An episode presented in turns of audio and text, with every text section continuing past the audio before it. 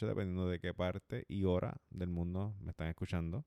Mi nombre es Harrison Guerrero y yo soy el host de The Travel Society Podcast, un podcast traído a ustedes para darles información, entrevistas y todos los trucos, tips and tricks que existen para todo viajero y viajera que, ¿verdad? que quiere aventurar y emprender en lo que viene siendo una de las mejores experiencias de su vida. El podcast de hoy, eh, en el episodio de hoy, vamos a estar hablando de...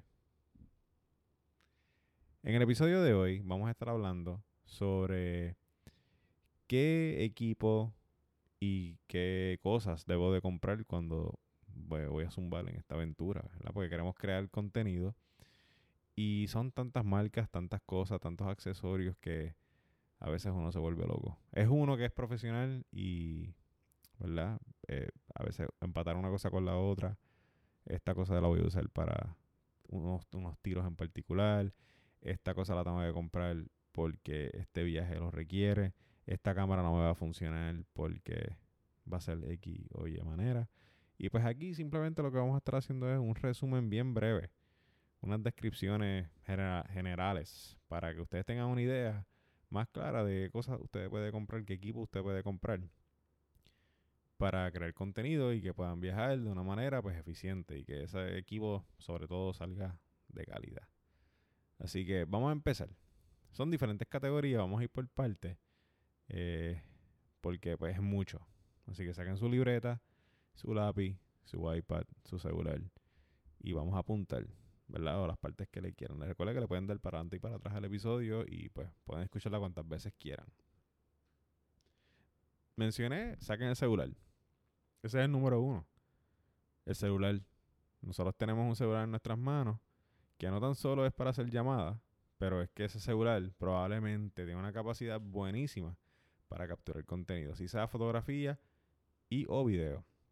Lo que es iPhone y Android cualquiera, ¿verdad? Si sea Samsung, eh, eh, todas las marcas que existen, básicamente, ya están capacitadas para tener un rendimiento bastante bueno. Así sea en batería y así sea pues en todas las funciones de capturar imágenes. Eh, los videos ya pueden pues tirar 4K, 1080, diferentes frame rates. Para los que no sabían, frame rates son básicamente una recolección de tiros que dependiendo del frame rate, usualmente van a haber 24, 30, 60, 120, 240. Mientras más alto el número, pues la cámara tiene la capacidad de ir en slow motion cuando lo vas a editar. Para que tengan eso en mente. Aquí hay varios términos que vamos a estar hablando.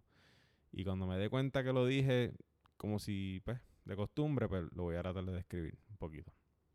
Así que ya tenemos una herramienta, la número uno es el celular.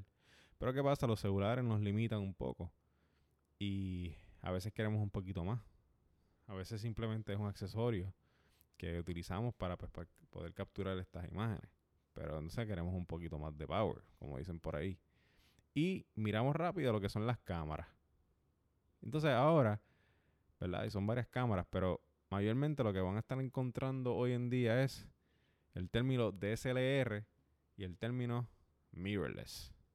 Básicamente la diferencia entre una y la otra es que las DSLR son más grandes, son más pesadas y más duraderas.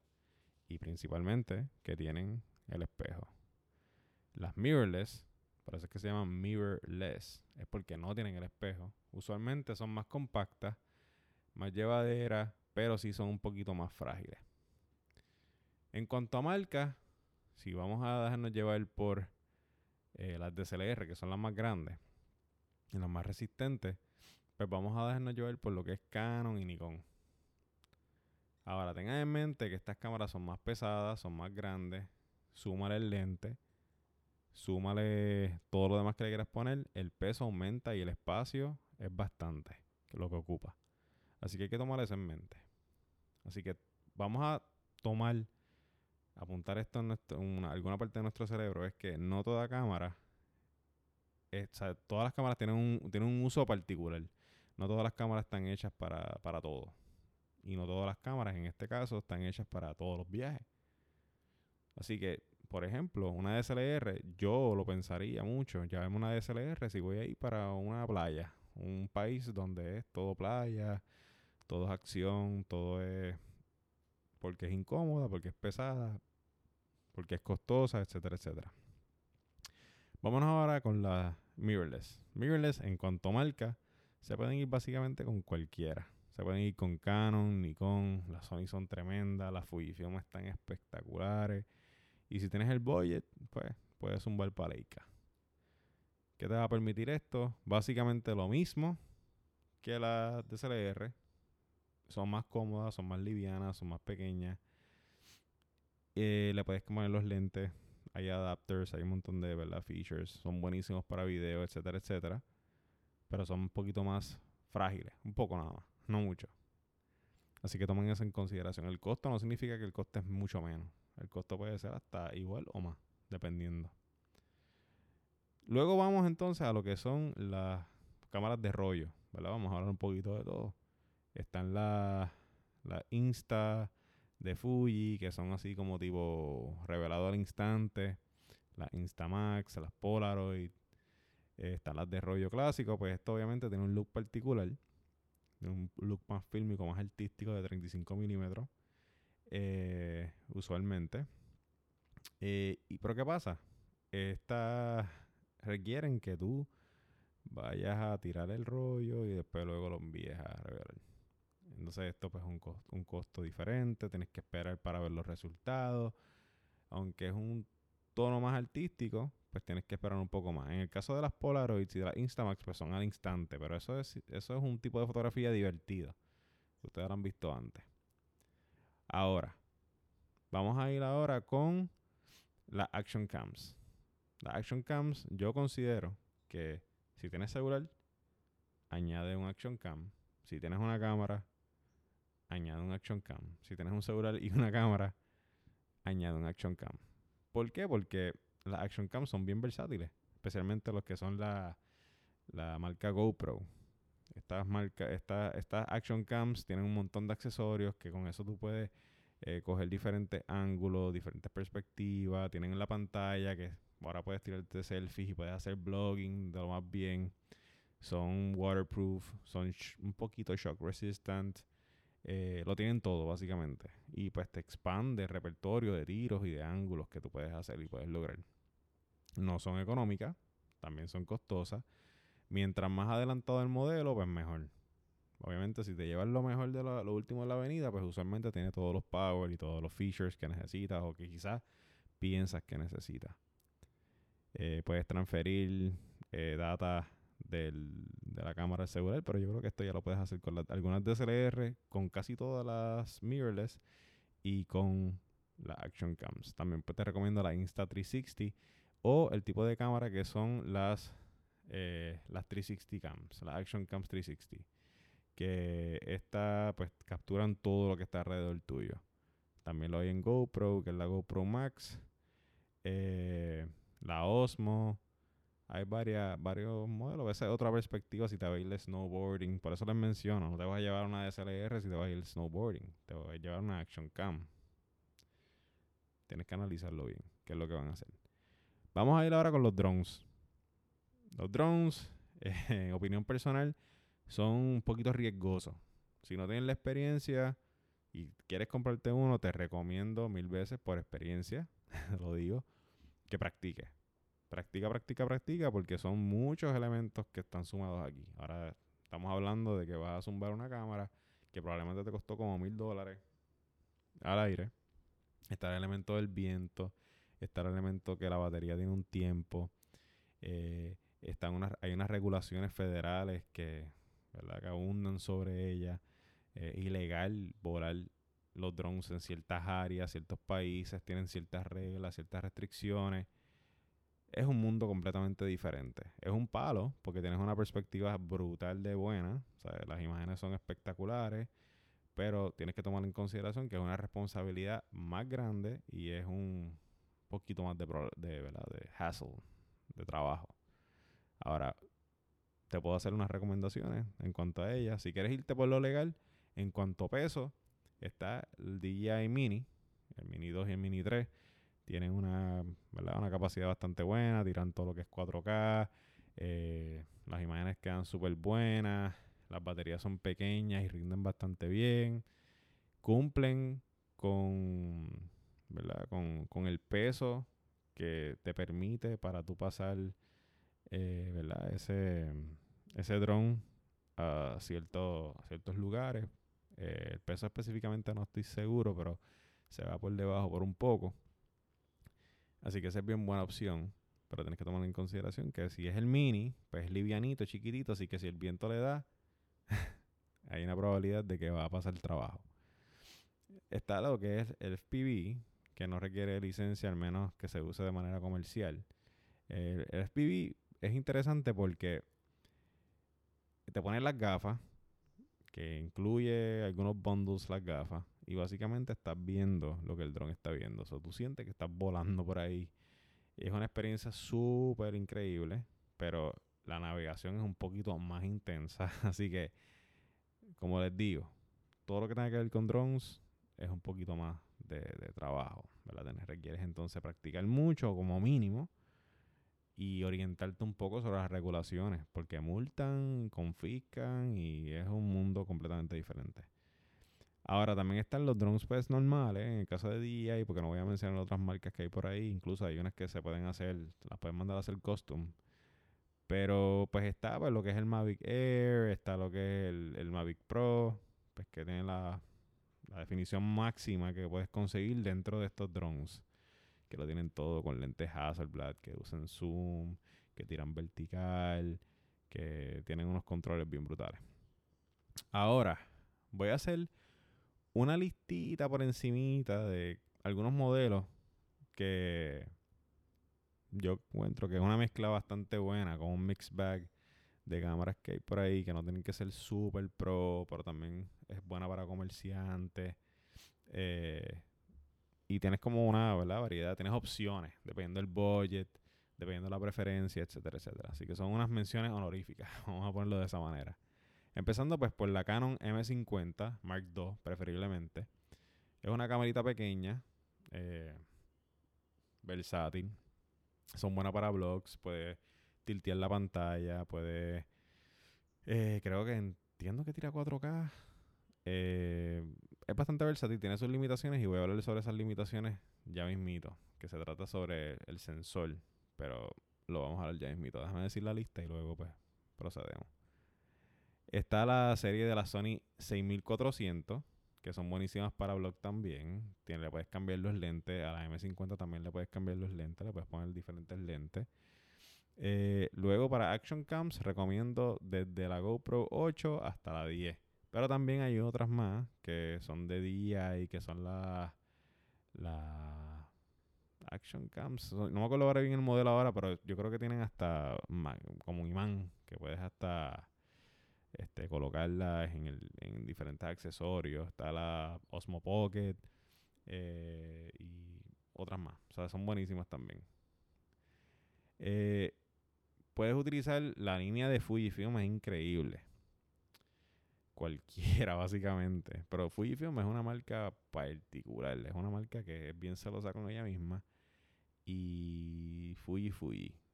Hay ciertos adapters que existen para cambiar los lentes, pero no se van a arrepentir. Fujifilm es lo más cercano a, para mí, en mi opinión, una Leica. Es bien artístico, es como un club, es, como un club exclusivo. Son bellas, tienen ese look vintage, no se van a arrepentir.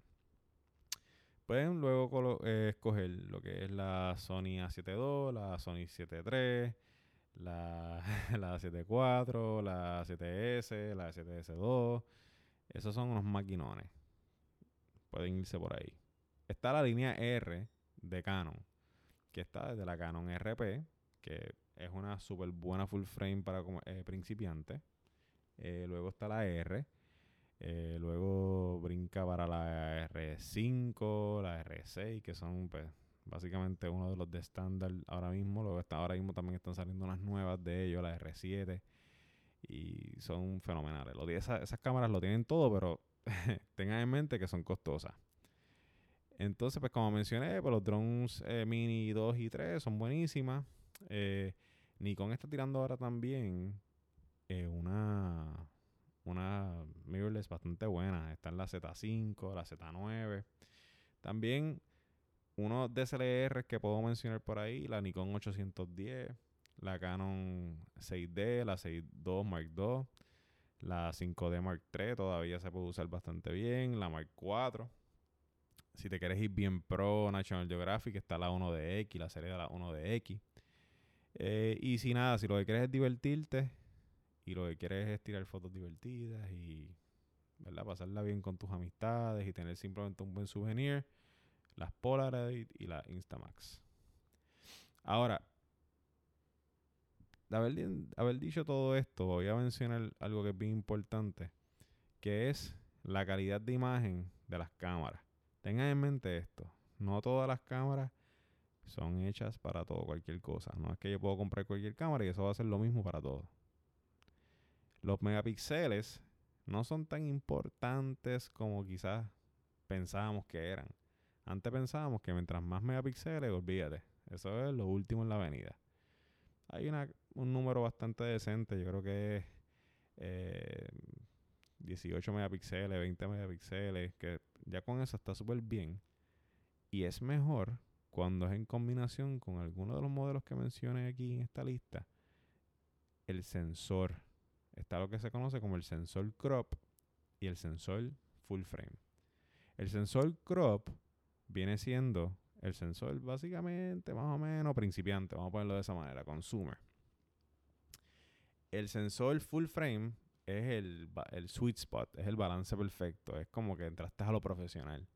Así que si tienes una cámara con 75 megapíxeles, pero es un sensor crop, probabilidades son que la imagen no va a ser tan buena. Ahora, si tienes 20 megapíxeles nada más y tienes una cámara full frame, el resultado es súper impresionante. Luego de eso, para efectos de que tengan la información, está lo que se conoce como el medium format, que es un full frame y medio. Imagínense en el sensor full frame y mitad de otro full frame. Y después luego está el large format. Pero ya eso es otra, eso es otra liga completamente diferente. Y hay cámaras que llegan hasta 200 megapíxeles. Eso es una cosa increíble. Y hay otras marcas que no estoy mencionando aquí que se dedican a ese tipo de fotografía. Incluso de video también has tenido que haber escuchado la ARRI, haber escuchado la Red, etcétera, etcétera. Ahora, no tan solo que comprar la cámara, ya con eso está set. Ahora vamos a ir a unos accesorios que todo, todo y todas, viajero y viajera, deben de tener. ¿Cuáles son estos accesorios? Vamos a ir para allá. Cámara strap, un strap de cámara, los filtros ND, que eso los ayuda a ustedes para la velocidad del video, controlar el video cuando está bien brilloso gente, memoria adicional, la SD cards, la micro SD, no es que te compraste una y nos fuimos. Esa tarjeta se te puede dañar, se te puede mojar, se te puede salir un mensaje que dice corrupt file y te va a dar un ataque al corazón cuando salga eso. Significa que es que vamos a ver ahora si yo puedo rescatar las fotos que están aquí. Eso una vez me pasó a mí eso es horrible, gente. Ahora, hay una cosa que se llama un estabilizador de imagen o un gimbal. Y eso lo vende DJI eh, bueno, un montón de marcas. Y eso lo que hace es que te ayuda a estabilizar el video. Muchas de estas cámaras no tienen estabilización de video. Muchas de ellas lo tienen en, el body. O sea, que la cámara misma, el cuerpo de la cámara ya tiene estabilizador de imagen. Hay lentes que tienen estabilizador de imagen. Hay estabilizadores de imágenes que tú lo pones la cámara y el video va de 0 a 100. Vamos a ponerlo de esa manera. Ahora, pero el issue de, la, de los estabilizadores es que vienen con unos pesos. O sea, que este estabilizador de imagen te aguanta hasta 5 libras más o menos. Este otro hasta 10 libras.